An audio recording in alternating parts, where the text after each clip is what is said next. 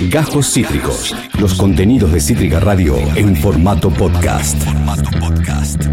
Joyas del cine, el arte y la literatura cosechadas por Franco Felice en el Jardín de Franco. 3 y 37 estamos abriendo las, eh, las puertas, la, la- la- la rejilla del Jardín de Franco para ingresar, caminar, en este, en este caso danzar, cantar. Eh, Franco Felice, tenés un libro con una hermosa tapa en su mano y tenés eh, venas musicales que recorrer sin necesidad de un stent. ¿Qué tal, Esteban? Buenas tardes. ¿Cómo, ¿Cómo te va? va? ¿Todo ¿Todo bien? ¿Todo bien? bien? Gracias de vuelta por la, por la presentación siempre tan des- desinteresada. Eh, usaste el verbo danzar. Creo que justamente el género del que vamos a hablar hoy, de la mano de un libro, por supuesto, no es que esto se va a tratar de una columna puramente musical, sino que viene de la mano de la literatura con, con el libro que vamos a mencionar ahora. Right. Eh, creo que es lo menos danzante del mundo, pero bueno, eh, entiendo también tu concepción de la música un poco, ¿no? Que es, No. es es danzar y todo eso. Con pero- la cabeza, con la cabeza, Mover un poco la cabeza, mover un poco la cabeza. ¿Por qué no? ¿Quién era que decía a mover las cabezas? A mover Alguien lo decía. para como 70 personas en los 90. en los decían. 90, bueno, pero se había convertido en la frase, bueno, no Seguro el símbolo. Cuando es una parte del cuerpo fue el símbolo. Fue el símbolo, ok, listo. No, en el caso de hoy traje un libro que, ¿cómo te puedo decir? Hace años que venía esperando que se edite este libro, no era que yo tenía primicia de nada, pero siempre pensé, che, ¿cómo es que nadie nunca plasmó, ya sea en un libro o en un documental o en algún tipo de formato así duradero, lo que fue esta escena, lo que es el nacimiento, el desarrollo y la sí, vigencia de esta escena, si podemos decir, de algo que entra en discusión si fue solamente un género musical, un simple rótulo, como muchas veces nosotros necesitamos, nosotros me refiero a los consumidores, siempre necesitamos etiquetar, etiquetar todo, más cuando se trata de consumos culturales. Esto es esto, entonces si esto es esto no me gusta, esto suena así porque suena como el otro, entonces tiene que tener algo en común. En este caso, un poco la- lo que se plantea este libro es eso. ¿De qué libro estoy hablando? De Stoner argentino, rock pesado y psicodelia, 1995-2020. Lo voy a mostrar en pantalla porque la portada es muy bonita bonita eh, realmente, la portada es muy, muy bonita, es muy, muy, a, muy a tono con lo que aparte cuenta el libro.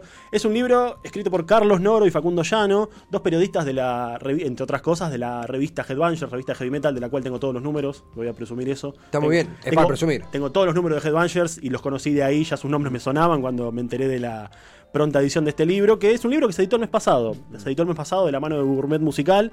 Gourmet Musical es una editorial dedicada a los libros de música. Ya hemos hablado de algún libro de Gourmet Musical acá, si no me equivoco, a principios de la columna, hace ya varios meses. Eh, te traje el libro de James Addiction de Fabricio Pedrotti. Sí, gran. Exactamente. Gran libro. Gran, gran libro, también publicado por Gourmet Musical. En este caso, Carlos Noro y Facundo Llano se despacharon con un tremendo trabajo sobre el stoner argentino. Y un poco para empezar a hablar de, de los contenidos del libro, un poco que se plantea ya de entrada la pregunta, ¿no? ¿Qué es el stoner? ¿no? ¿De, de dónde nace? ¿Por qué hablamos de stoner? de- ¿Por qué hablamos de rock stoner? ¿De dónde se identifica? ¿Cómo viene? Y un poco la respuesta está eh, en el comienzo de la década de los 90, cuando en el desierto californiano, allá bien lejos y en la zona muy calurosa, un día como, como hoy a la mañana, ¿viste? Mm. Sí, muy calurosa. Dios santo. Exactamente, cerca de- del desierto y con, con todas esas, no sé, no- es difícil describirlo, pero uno cierra los ojos y se imagina, ¿no? Como polvo. Árido. Arena, árido, un, un cactus por ahí cada tanto. Eh, comienza a gestarse una escena de la cual la banda fundadora del género, podemos decirlo, la más importante, la, la principal y la que fue como un faro para las siguientes, una banda californiana llamada, llamada Caius. K-Y-U-S-S. Una banda que acá nunca tuvo demasiada popularidad, lo cual es cierto por lo menos en esos años, ¿no? Estamos, recordemos, a principios de los 90. Pero una banda que eh, comienza a trabajar en un sonido y en una suerte de... Acá de fondo está sonando Green Machine, una de las principales, quizá la más famosa de las canciones de Caius. Eh, una banda que comienza a tomar ciertas influencias un poco del rock de los 70, esta cosa rifera del Black Sabbath primigenio, de los primeros discos de Black Sabbath, ¿no? Eh, el riff, siempre el riff como bandera, esta cosa hipnótica, un poco así eh, monótona, y con letras que un poco contaban lo que era la influencia del desierto, de los viajes, de la carretera.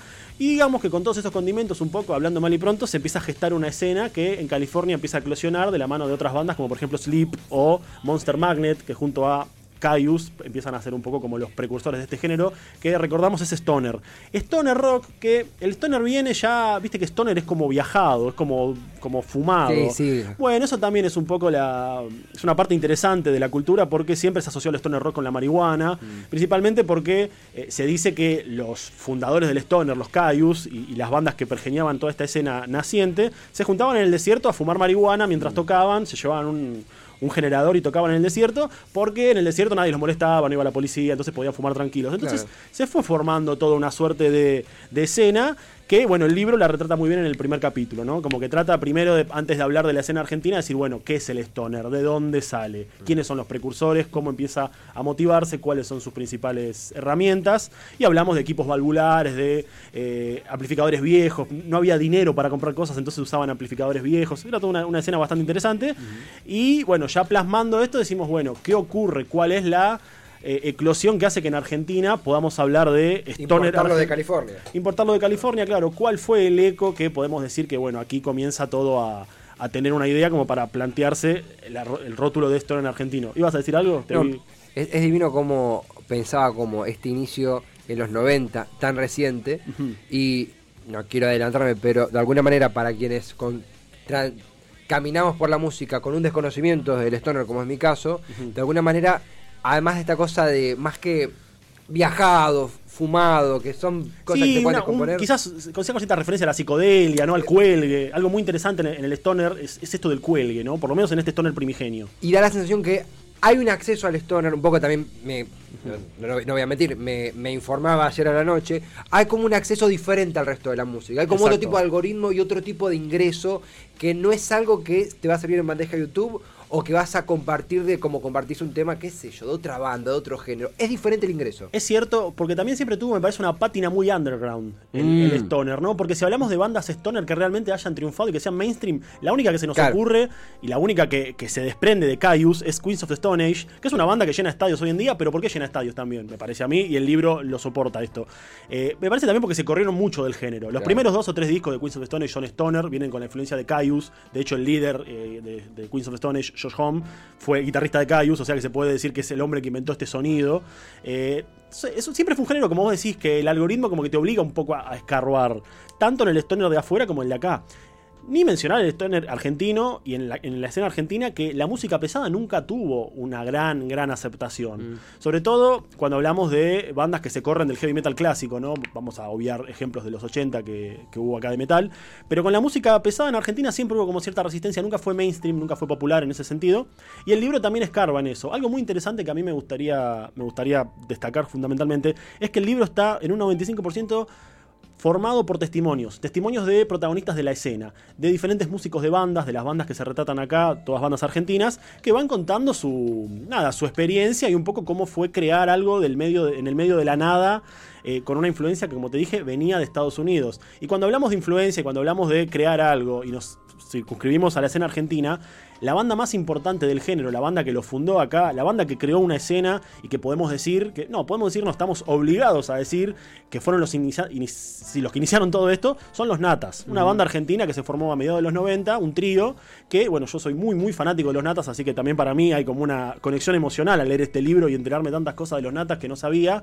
Eh, los Natas son una banda que a mí, eh, hace años que la escucho, no tuve la suerte de verlos en vivo porque se separaron cuando yo todavía era jovencito, entonces Sí. no podía entrar a algunos lugares, pero es una banda que, siempre tuvo ese halo de misterio para mí. Y por otro lado también decía, cuando se edita el libro, cuando me entero que se va a editar el argentino, yo digo, por fin alguien me presenta, o alguien se, se toma el trabajo, en el caso de Noro y Llano, de contar una historia que estuvo mucho tiempo, no sé si oculta, pero lejos de los grandes medios. ¿Alguien recopiló? Alguien recopiló todo esto exactamente y, y bueno, ju- justo en el caso de Nata se da un tratamiento, hay todo un capítulo dedicado a ellos de cómo son un trío que comienzan eh, a hacer este sonido que nace de allá, ¿no? Entonces hablan mucho con su líder, el, el histórico Sergio Chotsourian, que, que nada, es el líder de Nata, es el principal compositor, y se puede decir un poco, acá lo digo más a término personal, es como el padre del stoner en Argentina. Los natas. Eh, Sergio Chosorian en el caso, con los Natas. Fundó una escena, creó una escena que al día de hoy sigue teniendo expansión en todo el país y que bueno, le dio como, fue como la, la raíz que se plantó en el desierto, para hacer una, una referencia al No, stoner. Californiano. En el desierto californiano, pero acá, en Buenos Aires. Claro. Se plantó esa semilla en Buenos Aires, traída de allá, y comenzó a evolucionar en un montón de cosas. Y también es, es necesario decir que los Natas, cuando se forman, al principio son como un poco una banda, no sé si copia de Caius, pero con mucho sonido de Caius. El primer disco de los Natas, del Mar, del año 96, eh, es un disco muy Caius. Si bien tiene una presencia y tiene una identidad argentina, es como que todavía estaban diciendo, bueno, esto es lo que suena de afuera, este género está muy bueno. A partir del segundo disco de los Natas, y ya ni hablar después del tercero, eh, es una banda que comienza a evolucionar, pero siempre con el stoner como bandera, ¿no? Y a partir de ahí el libro cuenta cómo, luego de que los Natas comienzan a tener su repercusión más afuera que adentro, o sea, más en Europa y en Estados Unidos que acá, porque es otro caso interesantísimo del stoner. Un género que en Argentina, cuando comienza a hacerse, entre comillas, popular, eh, cosecha más oyentes y cosecha mucha más eh, atención en Europa y en Estados Unidos que acá, porque era una escena que acá no, no pegaba por, algún, por algunos motivos, que bueno, el libro se dedica a explicarlos muy bien. Eso es algo que me gusta mucho también del libro, que como que no deja espacios vacíos, como que te explica... Periodísticamente hablando. Periodísticamente hablando, claro, te explica eh, de, de testimonios de primera mano, eh, te explica cómo se fueron llenando esos, eh, cómo van ocurriendo esas cosas. Y una vez que bueno, que los natas comienzan a tener su, su repercusión también moderadamente acá en Argentina, esto ya a comienzos del 2000, por ahí cuando están por editar su tercer disco, Corsario Negro, el segundo disco fue Ciudad de Brahman. Ciudad de Bra Brahman fue un disco que les abrió muchas puertas, tanto afuera como acá adentro. Como que acá, como te dije, afuera eh, comenzaron a girar por Estados Unidos, pero acá un poco como que se empezó a escuchar en el under que había una banda que traía este sonido novedoso. Y costaba siempre, costaba quizás que los oyentes se encuentren con eso, que era algo muy... Era pesado, pero no era heavy metal, eh, era como muy cuelgue para llamárselo rock, no era tan alternativo. Bueno, toda una historia que realmente el capítulo que más disfruté personalmente es, es el segundo capítulo donde habla de la historia de los natas, ¿no? Donde, donde ellos, ellos dos cuentan todo esto, con los testimonios y con todo eso.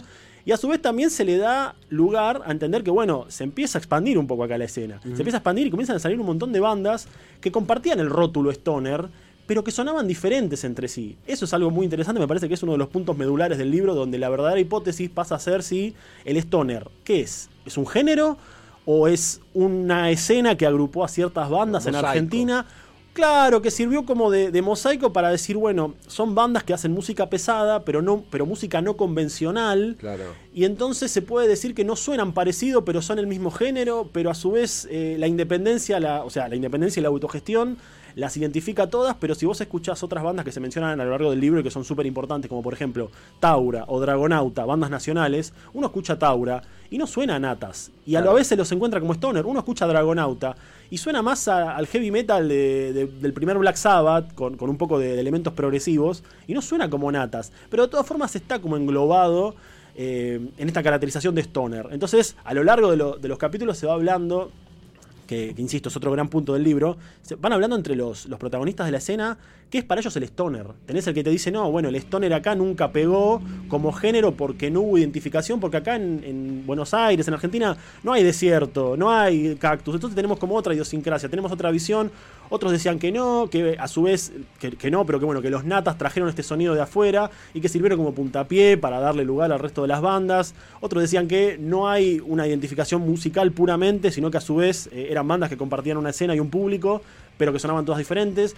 Un montón de entramados que me parecía a mí que cuando uno termina de leer los capítulos, hasta a veces queda con más dudas que certezas, lo cual me parece un golazo en un libro, sobre todo en un libro de investigación musical como este, pero que yo recomiendo fuertemente porque Primero, me gusta mucho que, más allá de haber reconstruido la historia del stoner y, plantear esto de qué es el stoner, no solamente qué es el stoner rock, sino que qué es el stoner argentino, porque una banda puede sonar a, a Caius, o puede sonar al primer Black Sabbath, puede ser muy rifera, puede ser pesada, puede ser densa, y otra banda puede tener mucha más melodía, puede tener mucha mejor producción, puede tener como esta ausencia de sonido vintage y a su vez la prensa los empezó a englobar también como stoner eh, y en este caso me parece que, que este juego de voces le, le, termina dando mucho sentido a la, a la, gran hipótesis del libro de es a la gran teoría, ¿no? Uh -huh. si existió una escena de stoner acá, porque el libro termina un poco como existió una escena, bueno, por ahí la respuesta 100% eh, cerrada no está, pero se dice lo que opina uno, lo que opina otro y todo ese claro. tipo de cosas. Eh, está hablando Franco Feliz de Stoner argentino, rock pesado y psicodelia eh, del año 20. Es de hace un mes. 2022. Claro, sí, 2022, de Carlos Noro y Facundo Llano, repito siempre el nombre de los autores. Eh, Un, un, libro que de fe que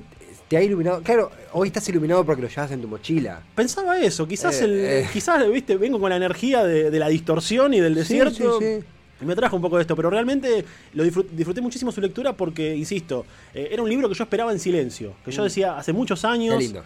Claro, que, que, hace muchos años decía, esto, hay una escena acá, hay una escena, hubo una escena quizás, hay, se puede decir, eh, y, y, esto necesita un, una documentación, ¿viste? Está, está claro. bastante bueno que sea por ese lado, que sea de primera mano, aparte me parece increíble. Entonces cuando supe que se iba a editar realmente fue una emoción muy grande, porque también otra cosa que toca el libro es eh, cuando va avanzando y ya los años van pasando, recordemos que el libro comprende los periodos desde 1995, que podemos decir, 1995 se fundan los Natas, se fundaron un año antes, pero bueno, un poco empieza la escena del stoner argentino acá en Argentina, hasta 2020, que es cuando las investigaciones del libro terminan, entonces se va a editar. Entonces, en esos 25 años se da toda esta. 25, conté bien, ¿no? Sí. 25 años de. Sí, eh, de, Sí, de- de- 25 claro, redondos. 25 redondos. Sí. Todos esos 25 años se gestó una escena, se desarrolló, y el libro cuenta justamente eso, y a su vez también algo que a mí me tocó eh, emocionalmente muy de cerca, es en los últimos capítulos donde hablan de, eh, digamos, una suerte de eh, momento de oro de la escena, en el que se comprenden entre el año 2010 y 2015, en el que muchas bandas que son consideradas stoner, pero suenan diferente, vamos a volver con eso,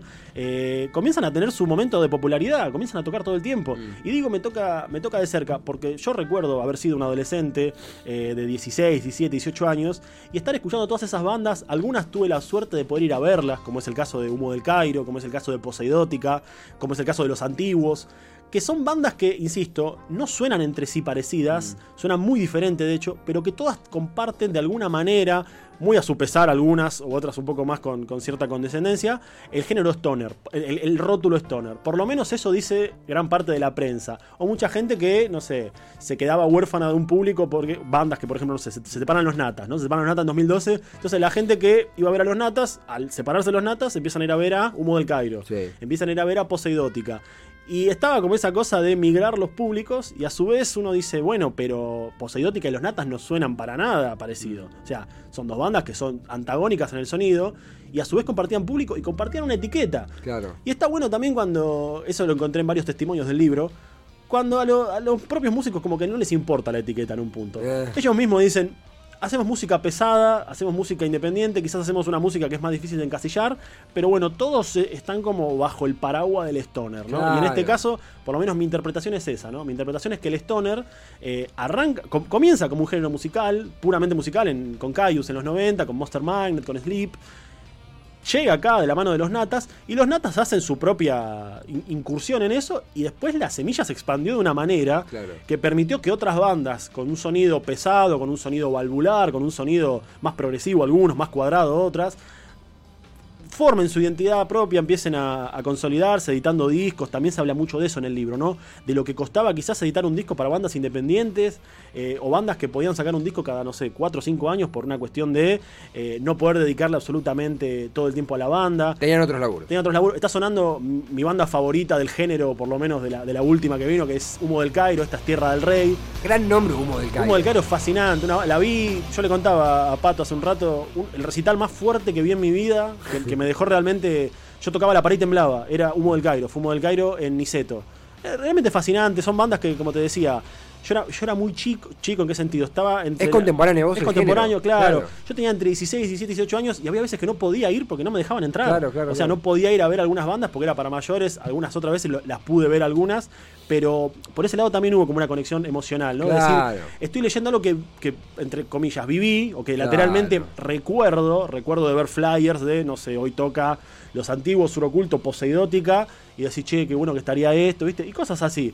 Después la escena como que a- al final del libro se cuenta más o menos la actualidad, otras bandas que aparecen, otras bandas que siguen tomando el, eh, el rótulo stoner o no, pero que suenan con cierta como con cierta coincidencia entre ellos. Eh, en- al, al fin y al cabo me parece que, que nada, es un libro súper completo, no solamente para aquellos amantes del género, para los amantes de lo pesado, vos sabés que yo me crié con la música pesada, que es una gran parte de mi identidad musical por lo menos, Sí. entonces me sentí como apañado, me sentí, viste, cuidado por la producción, como se podría Claro, decir. claro, por esa claro. cosa de decir, alguien se tomó el laburo, dos periodistas increíbles se tomaron el laburo de hacer una radiografía de lo que fue esta escena, de cómo nace y siempre desde lo underground. Porque insisto, lo que dije al principio, eh, los grandes sellos, las grandes marcas, la popularidad mainstream así masiva de, de- de que tienen otras bandas, al Stoner nunca le llegó.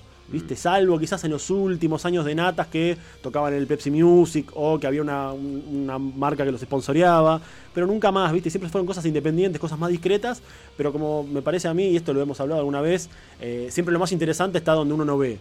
Entonces, este lado B, quizás esta, esta cosa medio under, eh, sirve de escenario para que todo esto se haya desarrollado.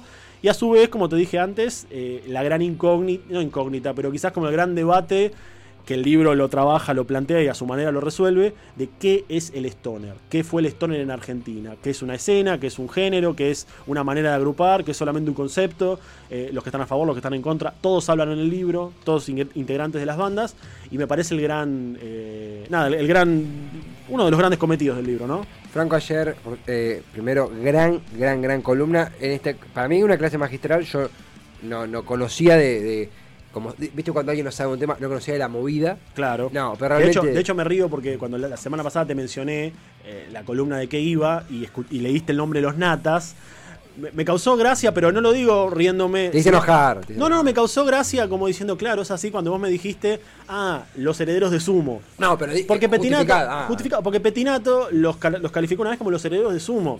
Yo a Petinato lo banco, pero entre los Nata y Sumos hay un océano. Por lo menos me parece a mí, otro que diga lo que quiera, pero a mí me parece eso. Entonces me, me causó gracia, pero con cierta ternura, ponele, como lo que más se conoce quizás, lo que más conoce una persona que no escucha Stoner, como es tu caso, es lo que dijo Petinato de los Natas, ¿no? Está sonando los antiguos de fondo. Gran, gran banda.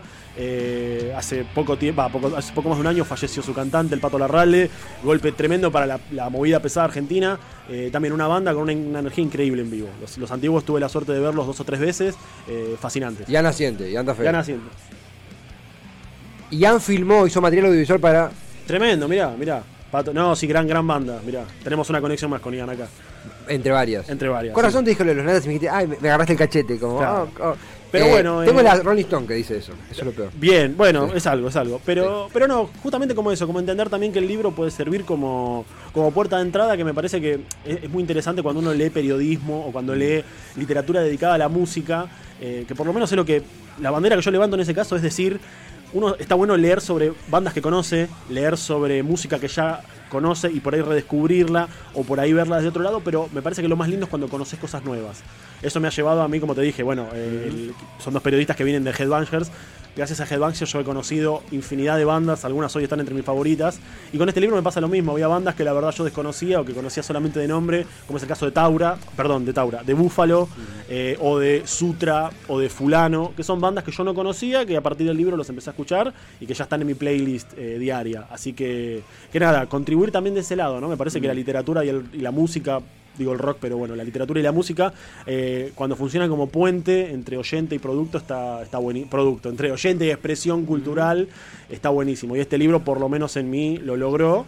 Y creo que, que nada, de, la- de las lecturas de no ficción de este 2022 está bastante alto en mi top personal. Así que nada, lo recomiendo enormemente para aquellos que, que les interese la escena, que les interese la movida, que, que- que les interese saber que hubo un grupo de bandas eh, que entre fines de los 90 y los 2000 redefinieron un poco lo que fue hacer música pesada en Argentina, eh, renegando de los rótulos, renegando un poco también de, de lo que se venía diciendo afuera, porque acá no hay desierto, como ya te decía, acá no hay cactus, acá no hay arena, acá te sacás la zapatilla y sale talco, no Sí, sale sí, eh, arena. Arena. Y ese tipo de cosas, ¿no? Pero bueno, lo recomiendo mucho por ese lado. Recuerden, Stoner Argentino, Rock Pesado y Psicodelia, de Facundo Llano y Carlos Noro.